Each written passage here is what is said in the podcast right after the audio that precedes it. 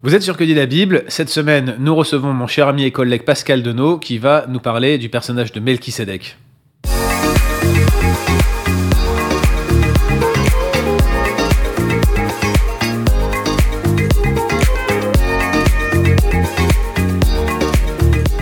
Alors on a demandé à Pascal de nous dire qui est Melchisedec, notamment euh, comment apparaît-il dans l'Ancien Testament, quel est son rôle, quelle est sa présentation dans le Nouveau Testament, et finalement, est-ce que c'est Christ ou est-ce que c'est un personnage distinct de Christ? Pascal, à toi la parole.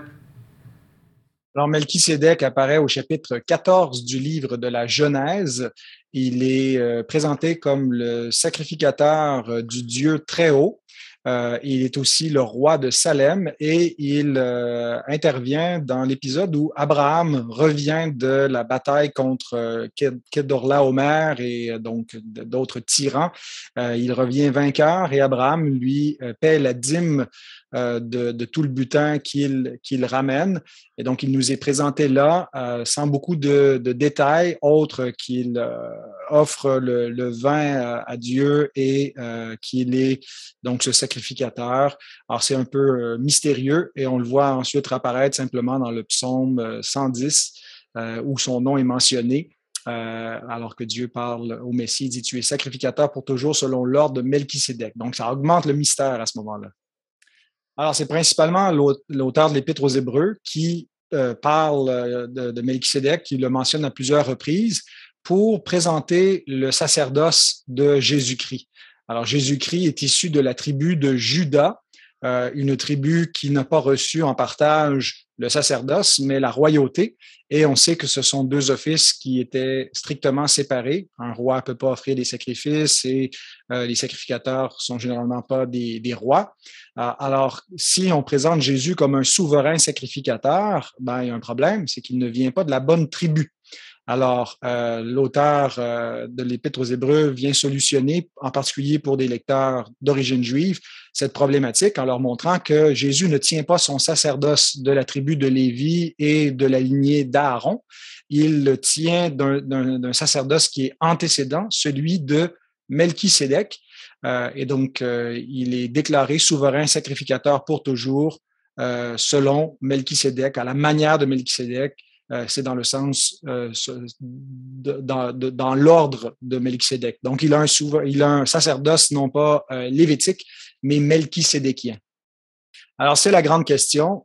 qui est Melchisédek? Est-ce qu'il est, donc, est-ce est Christ avant l'incarnation, une, Christophanie, ou est-ce qu'il est un simple type de Christ? J'ai plutôt tendance à croire qu'il est un type de Christ, mais ma compréhension de qui est Melchisedec n'est pas incompatible avec l'idée qu'il puisse être euh, une, une, Christophanie.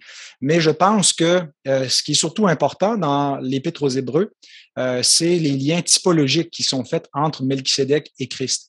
Et en particulier, il nous est dit que Melchisedec était la figure de celui qui devait venir, où il est rendu semblable plutôt à celui qui devait venir. Dans euh, Hébreu 7 au verset 3, je vous lis, il est dit qu'il est sans père, sans mère, sans généalogie, il n'a ni commencement de jour, ni fin de vie, et rendu semblable au Fils de Dieu, il demeure sacrificateur à perpétuité.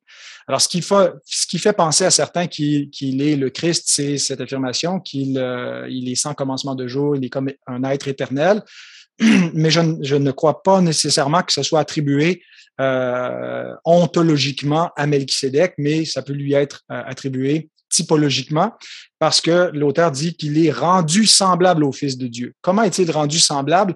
Bien, l'Écriture, dans la façon qu'elle présente Melchisedec, omet certains détails essentiels pour euh, les lecteurs et les lecteurs hébreux en particulier, où généralement, quand tu as un personnage euh, qui, qui, est présenté dans le livre de la Genèse, on a à chaque fois la mention de ses origines, son père, sa mère, la durée de sa vie, quand est-ce qu'il est mort, euh, et ces détails-là sont absents pour Melchisédek.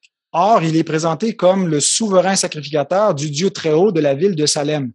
Euh, et donc, euh, ce silence est interprété par l'auteur de l'Épître aux Hébreux comme quelque chose qui rend Melchisédek, dans la façon qu'il est présenté, euh, un, un, individu qui, est, qui, qui, qui a pour but d'être semblable au Christ, souverain sacrificateur. Euh, et donc, le Christ souverain sacrificateur euh, ressuscité, euh, bon, parce que Jésus avait un père et une mère qu'on connaît, mais dans sa résurrection, parce que c'est l'auteur de l'Épître aux Hébreux nous montre que c'est surtout par sa mort et sa résurrection que Christ officie euh, à partir de la résurrection comme grand prêtre. Et donc, c'est pas simplement qu'il a accompli à la croix le sacrifice et qu'il n'est plus maintenant sacrificateur. Il demeure vivant. Il est en ce moment le souverain sacrificateur établi sur la maison de Dieu. Euh, et Donc, c'est le Christ ressuscité, le Christ exalté, le Christ éternel qui n'a pas de fin de jour et, euh, dont la vie actuelle, la vie de ressuscité, n'est pas causée par l'intervention d'un père ou d'une mère humaine. Il n'a pas été généré de façon naturelle, mais surnaturelle par sa résurrection. Et donc, euh, Jésus, euh, si, on, le présente comme souverain sacrificateur, on n'identifiera pas son père, sa mère euh, et, la durée de, sa vie, puisqu'il il, il, va durer éternellement, il ne mourra jamais. Eh bien, Melchisédek euh, est présenté de cette façon-là. Il est rendu semblable au Fils de Dieu. On ne sait pas d'où il vient, on ne sait pas combien de temps il a vécu, on ne sait pas quand est-ce qu'il est mort, pour qu'il puisse préfigurer le souverain sacrificateur éternel, celui qui, euh, pour toujours, va non seulement être un souverain sacrificateur, mais un roi, celui à qui Dieu dit dans le psaume 110, tu, euh, l'Éternel a juré, il ne se repentira point. Euh, Assieds-toi à ma droite jusqu'à ce que je fasse de tes ennemis ton marchepied. Tu es sacrificateur pour toujours selon l'ordre de Melchisédek. Alors on a, on a en Christ un roi et un prêtre, celui qui euh, règne éternellement, mais qui assure aussi euh, une, médiation éternelle entre Dieu et son peuple. Euh, donc, il n'est pas comme les autres sacrificateurs qui avaient besoin d'être remplacés, qui, qui, qui mouraient.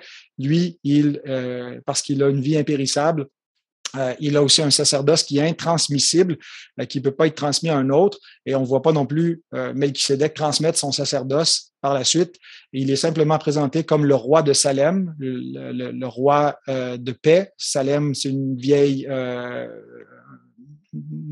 forme du mot shalom, donc la ville de paix, et roi de justice. Melchi veut dire roi. Sedek euh, le, mot justice en hébreu. Donc, roi de paix, roi de, roi de justice et roi de paix. Il est d'abord roi de justice euh, et ensuite le roi de Salem euh, parce qu'il accomplit d'abord la justice et ensuite il procure la paix. Donc, Christ, par son œuvre, a accompli toute la justice qui nous procure la paix avec Dieu. Et alors, Melchisedec était une figure de cela. Maintenant, ce qu'il était lui-même le Christ, comme, Christophonie, c'est possible, mais ça ne change rien. Le plus important, c'est de s'arrêter sur les éléments euh, textuels et surtout sur les silences du texte qui sont là pour rendre Melchizedek semblable à Christ ressuscité, le Christ roi et le Christ souverain sacrificateur pour toujours.